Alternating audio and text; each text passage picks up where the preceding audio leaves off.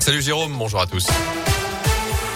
Et elle a une, ce grave accident de la route cette nuit à Andrézieux avec une voiture qui a fini sur le toit. Une jeune femme de 25 ans s'est retrouvée coincée dans son véhicule après cette sortie de route avenue de Montbrison vers 2 heures ce matin. Elle a percuté un rond-point avant de partir en tonneau dans la propriété d'une maison.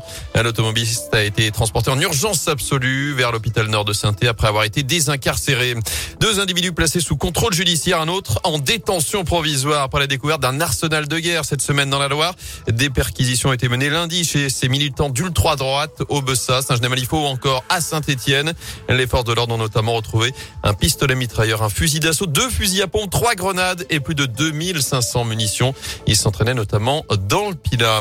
Dans l'actu aussi, les étudiants auront droit également à la prime inflation. Précision ce matin du porte-parole du gouvernement. D'après Gabriel Attal, il s'agit des étudiants boursiers et autonomes fiscalement de leurs parents, soit deux tiers d'entre eux. Alors que Jean Castex a annoncé hier une prime de 100 euros défiscalisée pour ceux qui gagnent moins de 2000 euros net par mois. Salariés, indépendants, chômeurs ou retraités. Ça concerne 38 millions de Français pour faire face à la flambée des prix de l'énergie, notamment des carburants. Elle sera versée entre fin décembre et le début de l'année prochaine. Jean Castex qui a aussi assuré que les tarifs réglementés du gaz resteront bloqués finalement pour toute l'année 2022. Autre annonce ce matin, la prime à la conversion et le bonus écologique seront maintenus au même niveau jusqu'au 1er juillet prochain.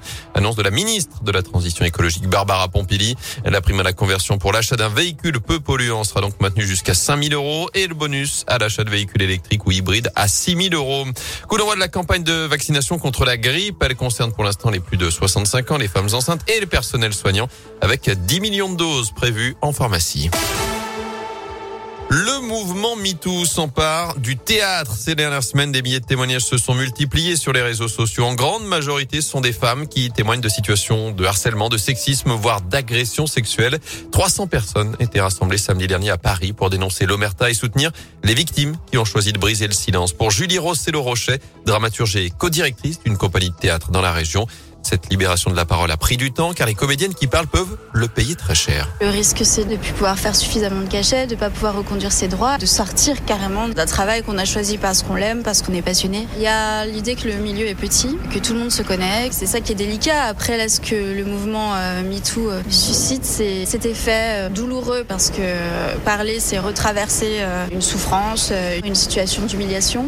Mais une fois qu'on l'a fait, je trouve que ça remet debout aussi d'être ensemble. On sent que c'est un mouvement qui vient plusieurs années après MeToo en 2017 et que les propositions sont mûres, qu'elles sont réfléchies, qu'elles s'appuient sur des chiffres. Il y a tous les outils qui sont disponibles. Maintenant, il faut du courage politique. Et parmi les propositions faites par le collectif MeToo Théâtre, il y a le lancement d'une enquête sur ces violences sexistes, une meilleure formation des professionnels ou encore la parité homme-femme au poste de direction des théâtres.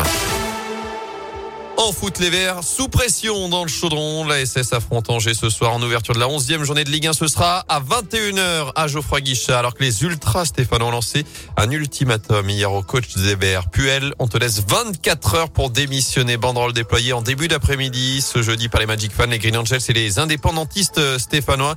Elle a été enlevée quelques minutes plus tard par des agents de sécurité. Claude Puel qui est resté droit dans ses bottes lors de sa conférence de presse dans la foulée, concentré en tout cas sur son objectif de décrocher une première première victoire ce soir. Il pourra compter notamment sur le retour d'Ivan Masson et de Gabriel Silva. Pas de Timothée Kolodziejczak ni de Miguel Trauco. En revanche, Etienne Green est aussi forfait, toujours parmi de sa commotion dimanche dernier contre Strasbourg. Et Zaidou Youssouf, lui, est suspendu après avoir été expulsé dimanche dernier.